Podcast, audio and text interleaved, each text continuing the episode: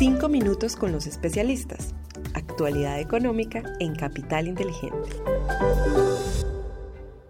Hola, un saludo muy especial para todos. Hoy es martes 13 de junio de 2023. Les acompañamos Susana Arenas y quien les habla Juan José Ruiz. Les damos la bienvenida a nuestros cinco minutos con los especialistas.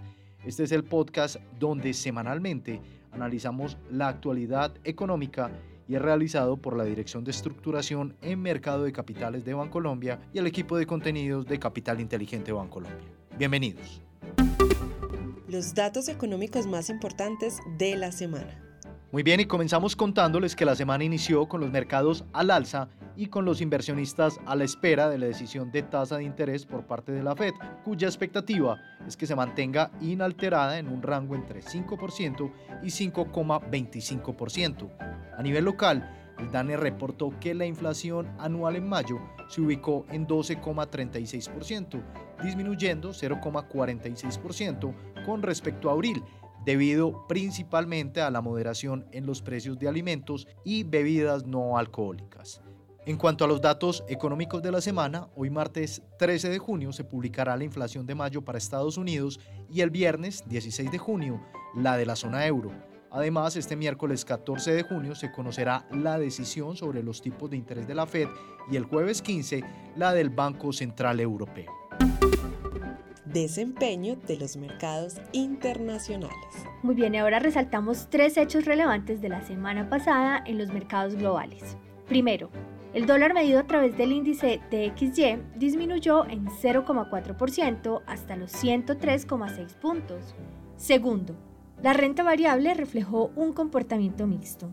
En Estados Unidos el Standard Poor's 500 subió 0,4% y el Dow Jones 0,3% mientras que el Nasdaq bajó 0,1%.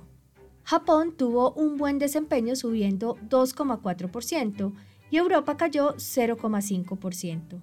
Tercero, en la renta fija, el Tesoro de 10 años registró una desvalorización de 5 puntos básicos frente a la semana anterior, cerrando así en 3,75%. Desempeño de los mercados en Colombia. Bueno, y en el contexto local resaltamos igualmente tres datos.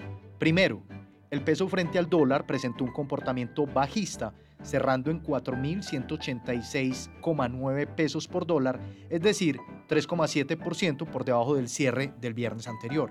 Segundo, la renta fija registró valorizaciones generalizadas. La curva de test tasa fija presentó una valorización promedio de 57 puntos básicos, mientras que las referencias en UR tuvieron una valorización promedio de 10 puntos básicos. Tercero, el índice MSCI Colcap tuvo un comportamiento positivo cerrando en 1.184 puntos, es decir, 3,1% por encima del nivel de cierre del viernes anterior.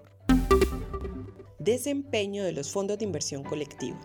Los fondos de inversión colectiva de renta fija presentaron buen desempeño durante la semana pasada, dejando claro que a pesar del rally de los últimos meses en la renta fija local, los inversionistas nos siguen viendo atractivos o con una prima respecto a nuestros pares, lo cual nos hace lucir más económicos. Por su parte, los fondos balanceados presentaron un rendimiento positivo en medio de un buen desempeño de la renta fija y renta variable local, con la excepción del renta sostenible global que se ha visto afectado por la recuperación del peso colombiano.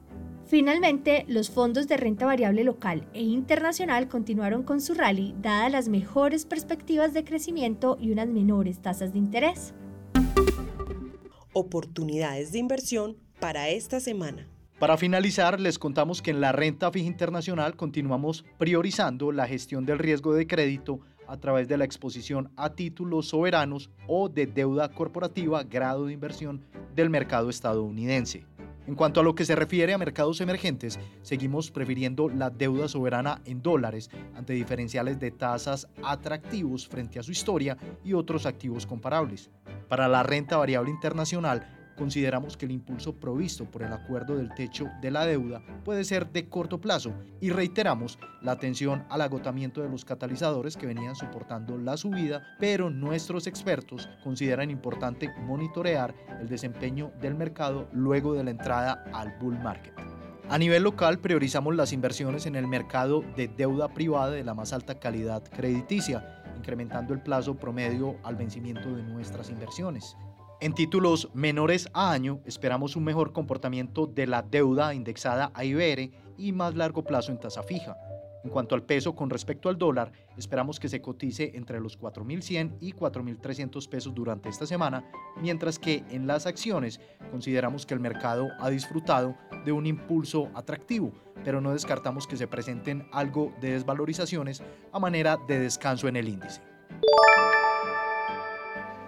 Bueno, Juan José, y así terminamos nuestro episodio de hoy, pero antes de despedirnos voy a invitar a los oyentes a que se suscriban al informe semanal de los 5 minutos con los especialistas en el enlace que encuentran en la descripción de este episodio. Muy bien, gracias a todos por escucharnos hasta el final y les esperamos la próxima semana en un nuevo episodio de los 5 minutos con los especialistas. Una feliz semana para todos.